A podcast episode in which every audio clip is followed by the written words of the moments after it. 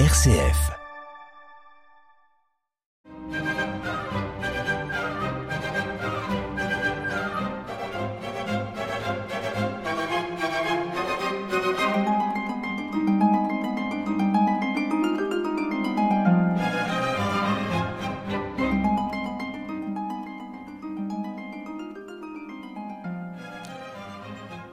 Chers amis, nous allons évoquer aujourd'hui et la prochaine fois euh, deux visites du général de Gaulle à Rouen. De Gaulle, depuis son exil à Londres, puis Alger, n'a remis les pieds sur le territoire hexagonal que le 14 juin 1944, donc quelques jours après le débarquement, l'opération Overlord à laquelle il n'avait pas été associé. Roosevelt, le président américain, le voit comme un apprenti dictateur, et puis en plus, il a peu de troupes. Donc moins de 200 Français ont participé à cette gigantesque opération qu'a été le débarquement de Normandie. Alors le 14 juin, une semaine après le débarquement environ, De Gaulle arrive à Bayeux, accompagné notamment du général Koenig.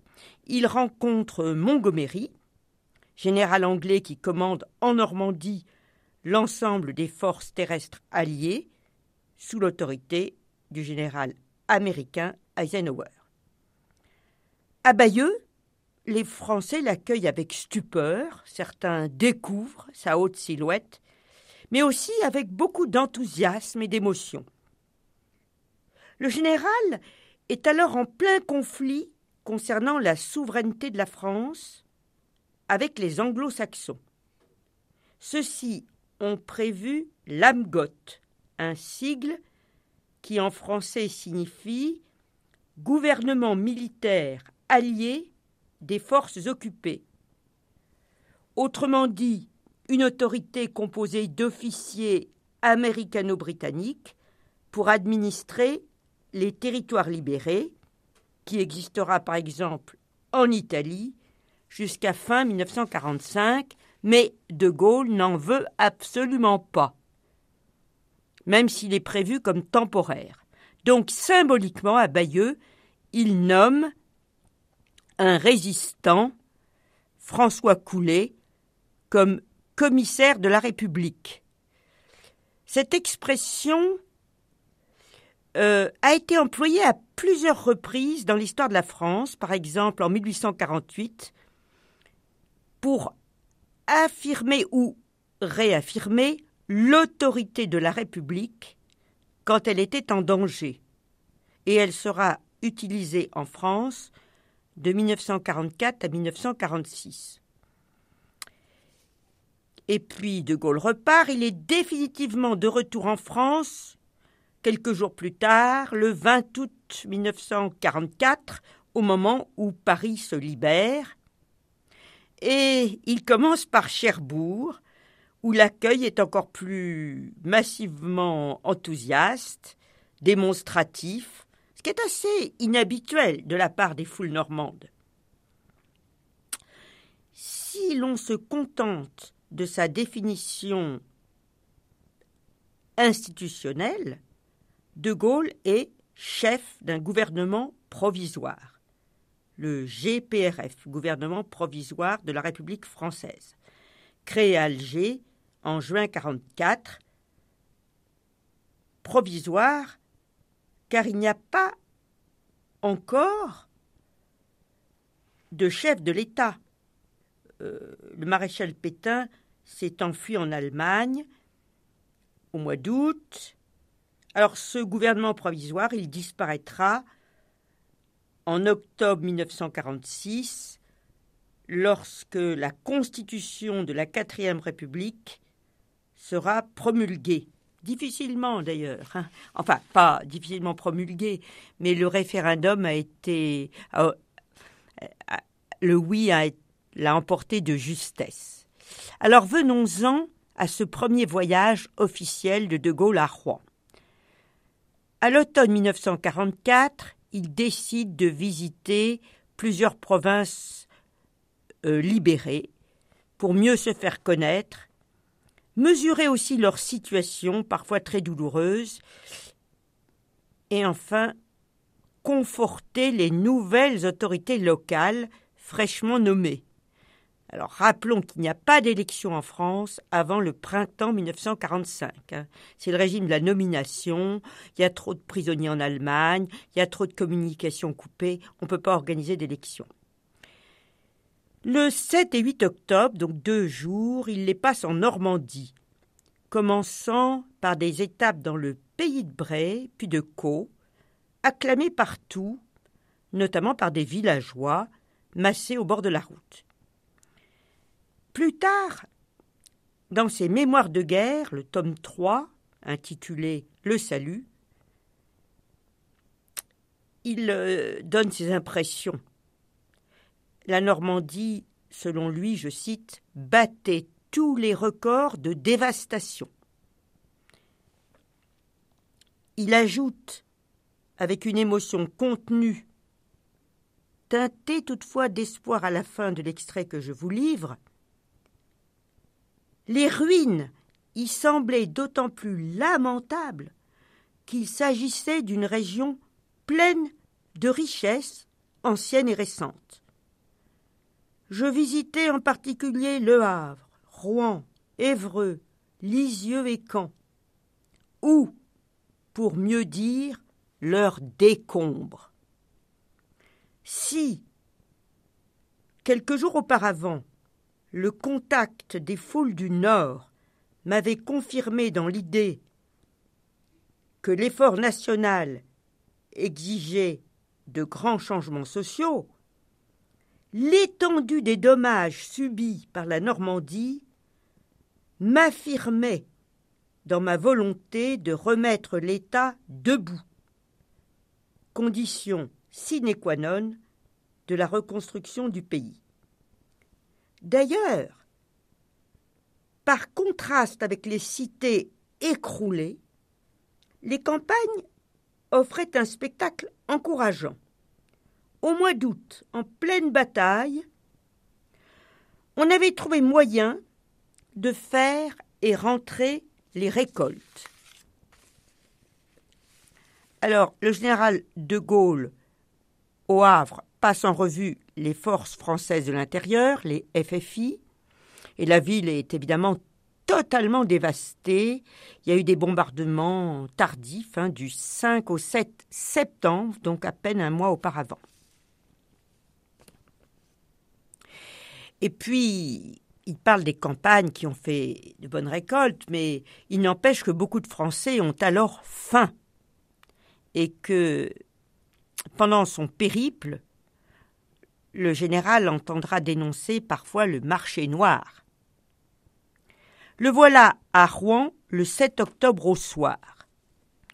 Il est hébergé dans la demeure officielle du commissaire de la République, Henri Bourdeau de Fontenay, un résistant qui sera par la suite le premier directeur de l'ENA. Et le lendemain au matin, dimanche 8 octobre, il assiste à la messe à Saint-Vivien.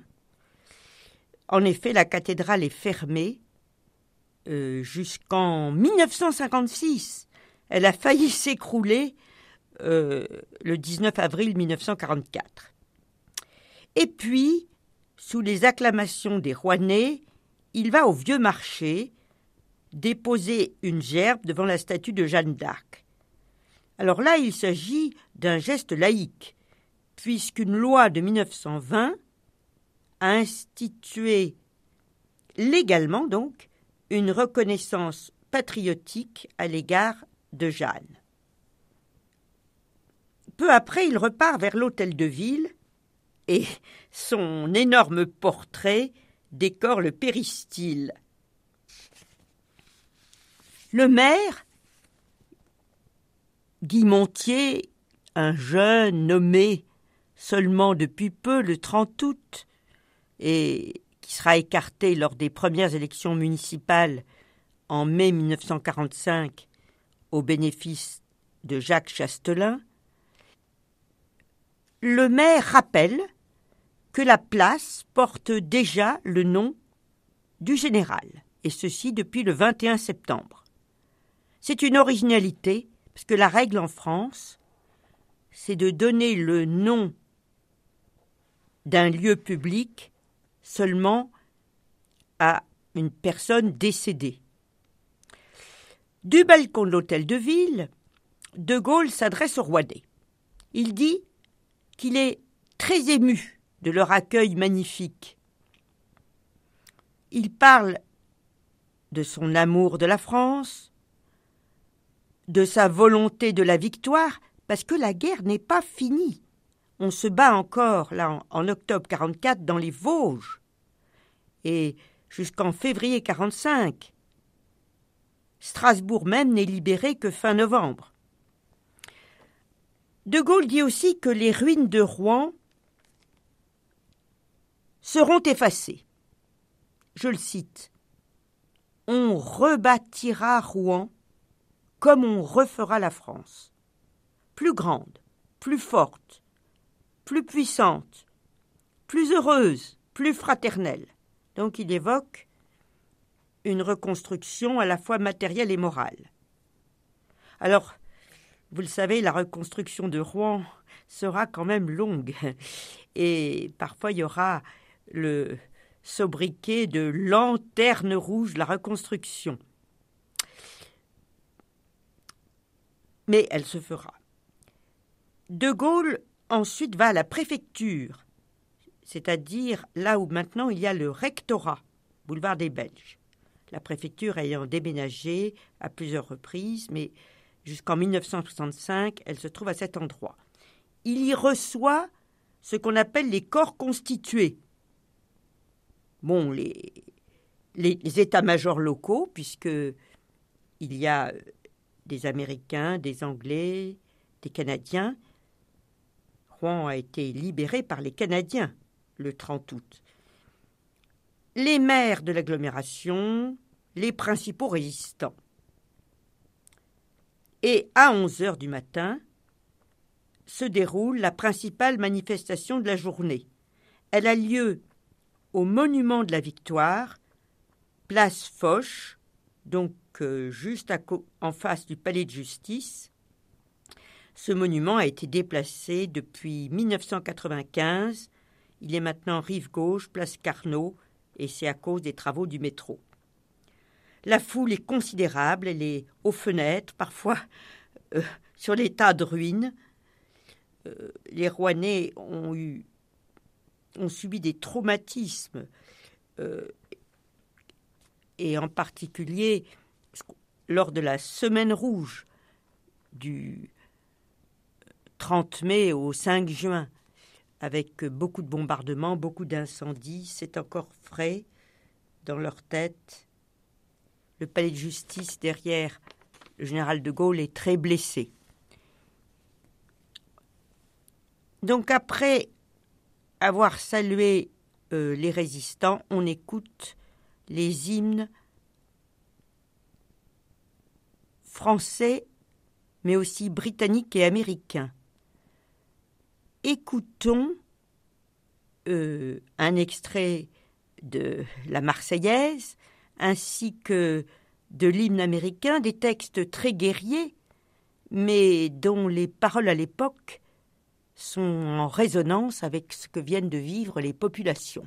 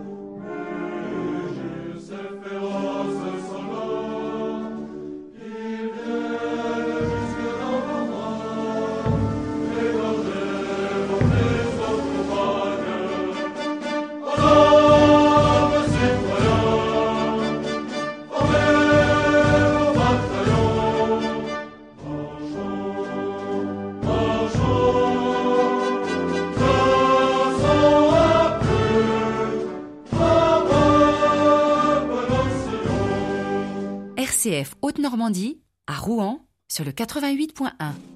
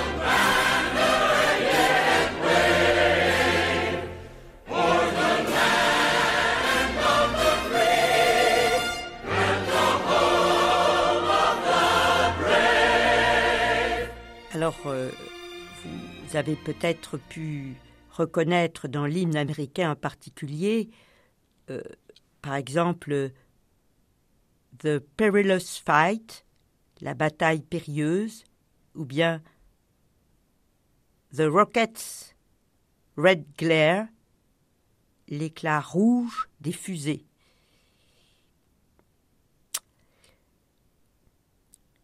Alors, le général de Gaulle va faire un discours, un nouveau discours, beaucoup plus long que le précédent. Et les enjeux de ce deuxième discours, après celui de l'hôtel de ville, sont importants. À ses côtés, signalons la présence de deux ministres, François Tanguy Prigent, un jeune ministre de l'Agriculture, c'est si important à l'époque de nourrir les populations, et c'était un des 80 parlementaires qui avait refusé les pleins pouvoirs au maréchal Pétain en juillet 1940. Et puis Pierre Mendès France, qui est à l'époque ministre de l'économie. Alors ce discours de De Gaulle appelle d'abord à poursuivre la lutte mais aussi à restaurer l'unité du pays.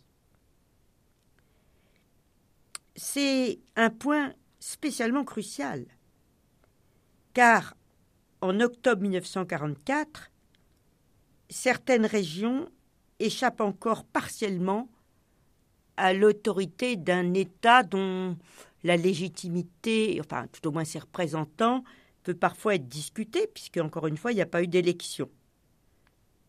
Les FTP, c'est-à-dire francs tireurs et partisans, c'est le nom d'un mouvement de résistance créé dès 1941, euh, ont parfois le pouvoir réel dans certaines régions, notamment dans le sud-ouest.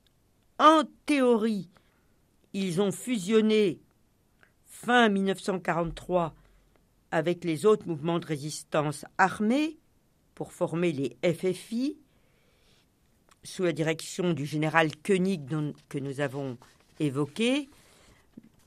Mais dans la réalité, ils possèdent encore une forme d'indépendance de fait dans certaines régions Et il y a aussi implanté depuis fin 1943 et encore bien présente là, aussi dans certaines parties de la France, des milices patriotiques qui pratiquent parfois des formes d'épuration sauvage, même si elles, elles seront dissoutes à peu près à la même époque, le 28 octobre 1944. L'épuration sauvage, on sait que c'est une épuration extrajudiciaire et dans un état de droit, euh, on ne se fait pas justice soi-même. Donc l'autorité de l'État, sur plusieurs plans, est à rétablir. De Gaulle a donc reçu un bon accueil à Rouen. Peut-être que les populations cherchent quelque part, à Rouen comme ailleurs, un, sauveur, comme quelqu'un qui, qui les aide à sortir de cette période épouvantable. Il va aller ensuite à Caen, ville encore plus touchée que Rouen, et là encore, l'accueil sera excellent. Par la suite, il reviendra plusieurs fois en Normandie, mais ceci est une nouvelle histoire, chers amis auditeurs, que nous allons évoquer la prochaine fois et je vous souhaite une excellente semaine.